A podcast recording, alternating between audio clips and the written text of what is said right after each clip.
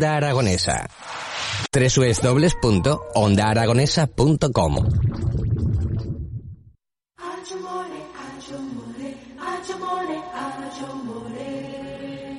12 y 5 minutos de la mañana y ya encauzamos nuestra recta final de estas mañanas de Onda Aragonesa, que desde las 8 de la mañana y hasta la 1 estamos a diario de lunes a viernes y ahora vamos a encauzar, como digo, esta recta final hablando de teatro y del bueno, porque el próximo día 15 de mayo tenemos una oportunidad única de volver a ver quien no la haya visto, de verla de nuevo, o sea, verla por primera vez, pero verla de nuevo porque no es la primera vez que se representa.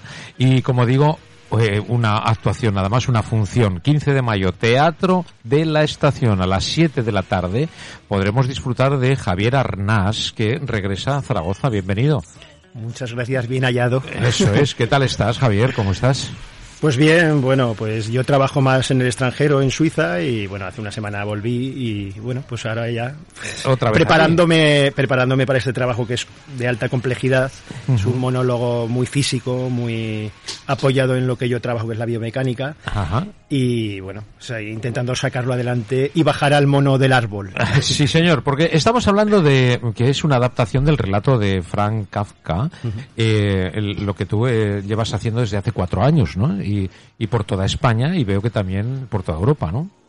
Sí, bueno, eh, la obra yo doy clases y dirijo espectáculos en Suiza como Ajá. profesor y como director profesional que soy, pero esto es una cosa que lo hicimos en el 2020, en el 2021, que era el 20 el 25 aniversario del Teatro de la Estación. Entonces se hizo en esa conmemoración Sí. y ahora el 25 eh, aniversario vuel- volvemos otra vez Ajá. porque bueno se hicieron dos veces llenamos mucho eh, llenamos totalmente se quedó gente en la calle entonces por eso volvemos esta tercera vez no Bueno, qué bien, ¿no?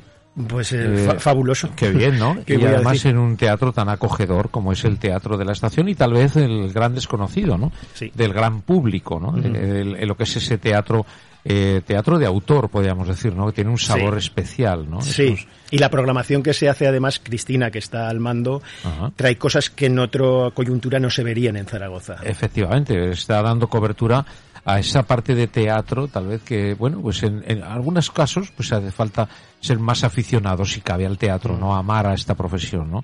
Pero de vez en cuando nos sorprende, ¿eh? Con alguna, alguna programación un poquito más cercana al gran público, ¿no?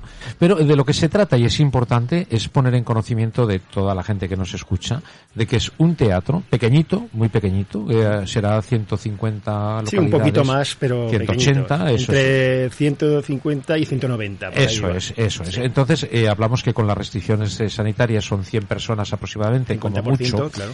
como mucho las que estén, o sea, muy, muy acogedor, muy pequeñito, donde el actor eh, forma parte, ¿no? Eh, de, de ese público también, ¿no? Está todo, hay una comunión perfecta Lo que pasa es que en este caso eh, se establece más distancia por las normas que hay, Ajá, digamos con el actor que, Sí, que pero no la- lleva mascarilla. Sí, pero ¿sabes qué ocurre, Javier? Que la mirada es, es tan... eh, eh, la hace- mirada es cercana. Es cercana, es cercana, Cercana. y ese es el, dominio sí. del actor, ¿no? Pero eso Sí. tiene, cuidado que tiene un- una doble lectura, ¿eh? Porque eh, los buenos toros descubren los malos toreros, ¿eh? Efectivamente. Cuidadín que ahí hace falta ser Pero- muy buen actor para Pero, defender. pero ahí es donde yo me bato el cobre.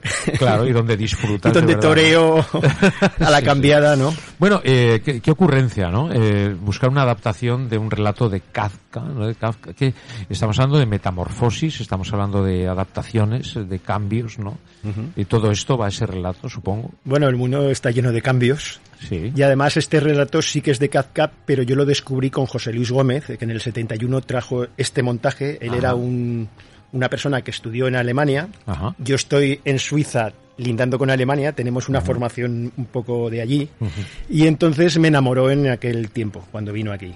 Ajá. Me quedé con el texto y me quedé con el trabajo físico, porque aquí somos más del método y de tenerlo todo en la cabeza.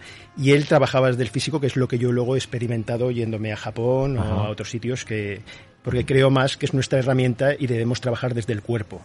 Eh, no. no puedo desaprovechar la oportunidad de un hombre fajado y experimentado como tú de haber recorrido pues muchos lugares en el mundo de preguntarte a qué altura estamos teatralmente en España, ¿no? Comparado con estos países, ¿no?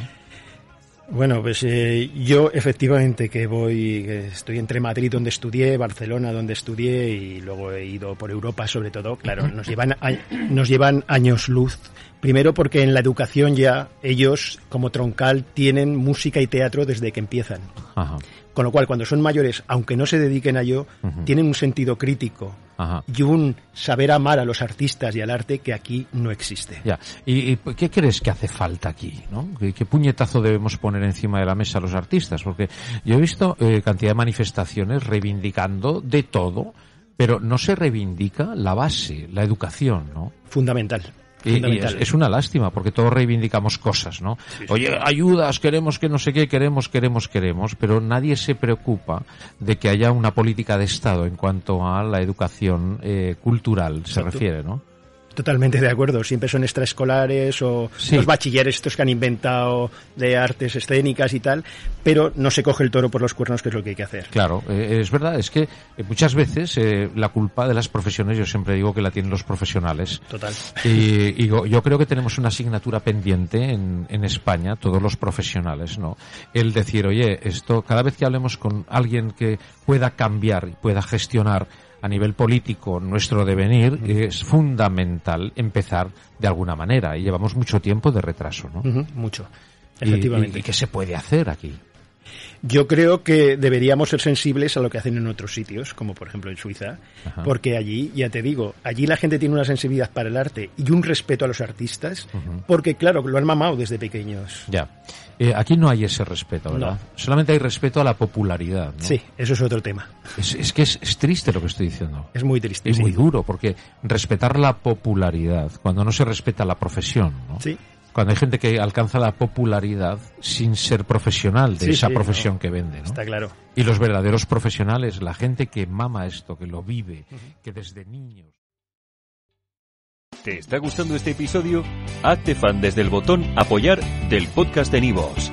Elige tu aportación y podrás escuchar este y el resto de sus episodios extra. Además, ayudarás a su productor a seguir creando contenido con la misma pasión y dedicación.